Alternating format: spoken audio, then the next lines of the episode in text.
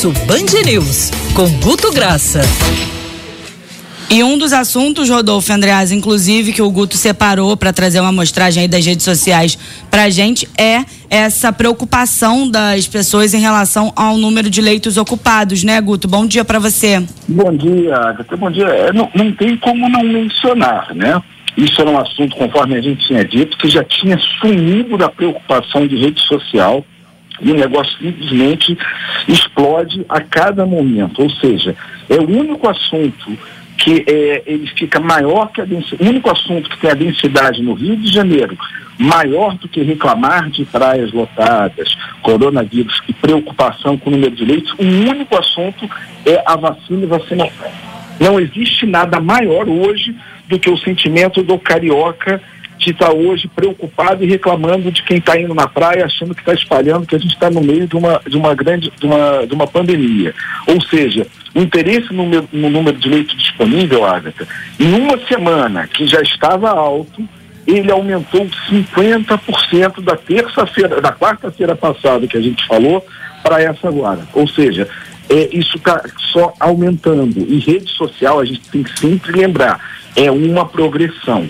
Isso significa que vai ser assunto que a gente vai estar tá olhando feito o placar de leitos. As pessoas estão se preocupando de fato com isso. Né? E conforme a gente já falou, Agatha, a preocupação que a pessoa demonstra nas redes, ah, então como é que lota a praia? Gente, 500 mil pessoas lotam uma praia, você tem 6 milhões de pessoas, ou seja, 10% de uma população, ela vai estar tá lotando a praia e dando essa percepção, né? Só para a gente não parecer que a pessoa está falando uma coisa na rede e está se comportando de outra forma, tá?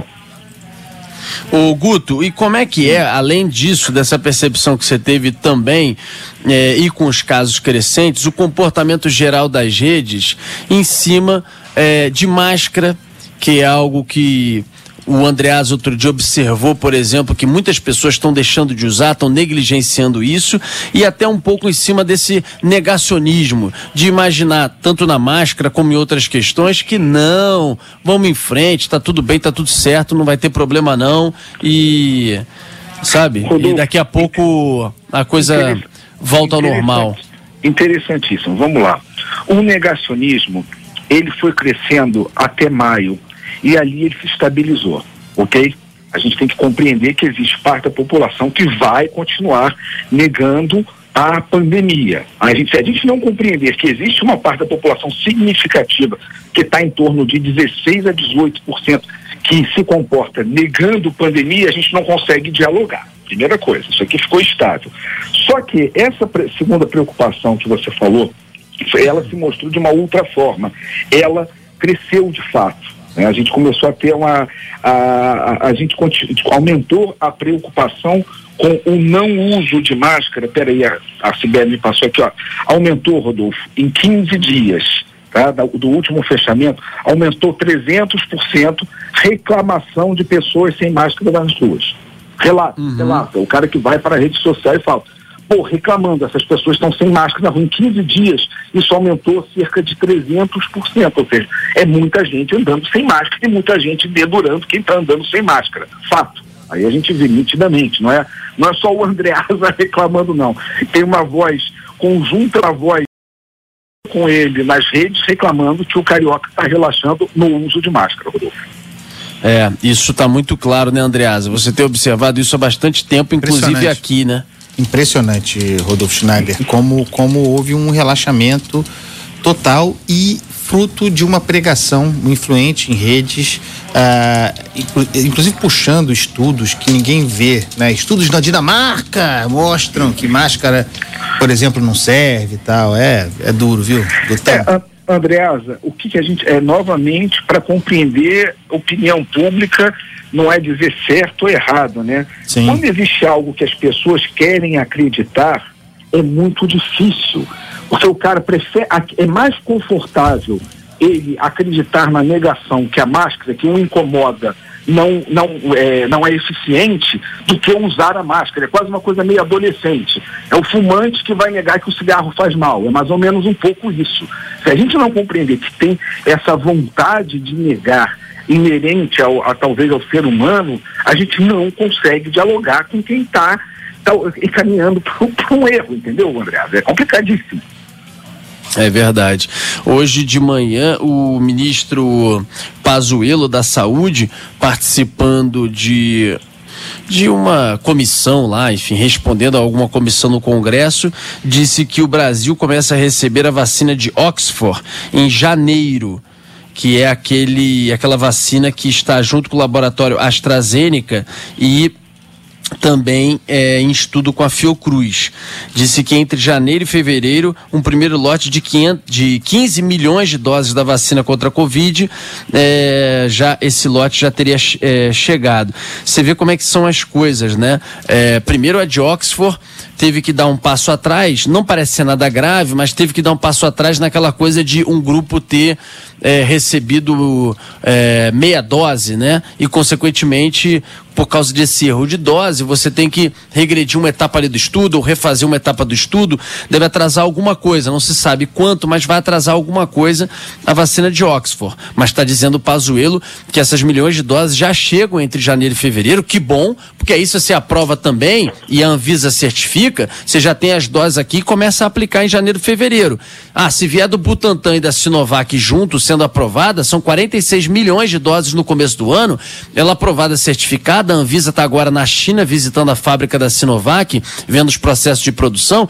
Também você tem a outra em paralelo. Lembrando que a da Pfizer, como a gente falou agora há pouco, tem grande dificuldade.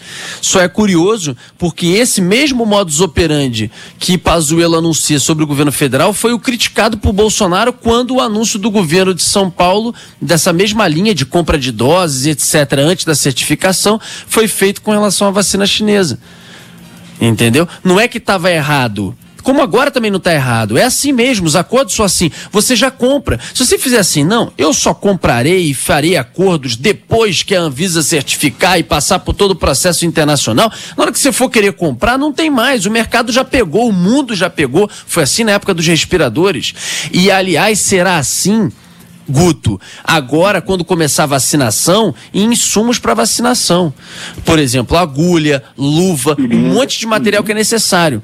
Parece até que o governo do estado do Rio está se adiantando para comprar, porque você vai ver a disputa que vai ser entre estados e municípios, governo federal e o mundo inteiro atrás de agulha, seringa, luva, todos os insumos necessários para as equipes Brasil afora. Imagina você mobilizar numa correria que vai ser todos esses equipamentos. Vai depois vai ser uma correria, vai faltar, vai comprar caríssimo. Rodolfo, só para te dar uma informação para você compreender como é que isso é forte é, a gente está falando de uma coisa corporativa, né? Compra de seringa, compra de implemento. Isso, durante a pandemia, isso não é uma coisa que o Rodolfo, pessoa física, vai procurar. O Rodolfo, jornalista, pode procurar. Isso aumentou 1.500%. Busca sobre isso e oferecimento de serviços, a princípio, que você falaria, são totalmente corporativos. O que, que uma empresa de a, questão hospitalar começa a anunciar no Facebook venda de, de seringas. Você vai ver, é operação fora do Brasil, ou seja, é, já tem muita gente a querendo atender sem nem saber, ou seja, é, mercado vai ter. Agora, o Estado tem a obrigação de se planejar para tal, sabendo que vai acontecer e vai ser necessário, né, Rodolfo? É, é. é logística mais básica que a gente tem que contar que o ser humano consiga pensar dessa forma. É, Andreas, alguma coisa para colocar, para acrescentar aí? Senão vamos dar um abraço para o nosso. Ah, não, peraí, o Guto também levantou alguma coisa sobre água, né? Água, eu ia falar da água. da água.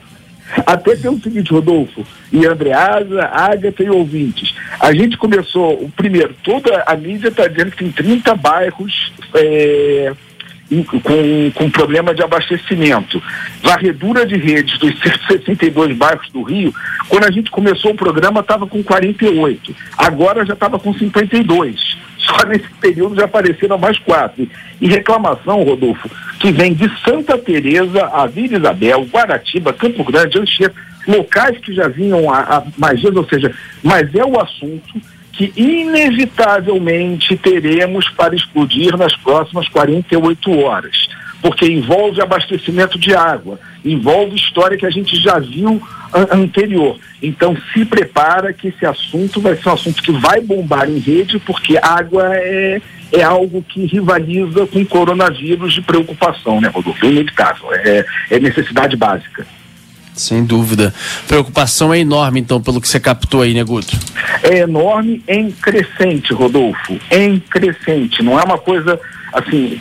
Exemplo, não tinha pouquíssimas reclamações na Zona Sul ontem de noite sobre água. Hoje já em grupos de WhatsApp já prospera reclamação em Laranjeiras, Leme, abastecimento de casa em na Urca, ou seja, até bairros com baixa densidade relatando falta de problema de, de, de água. Desculpa, essa é, é fato que as redes explodem, né?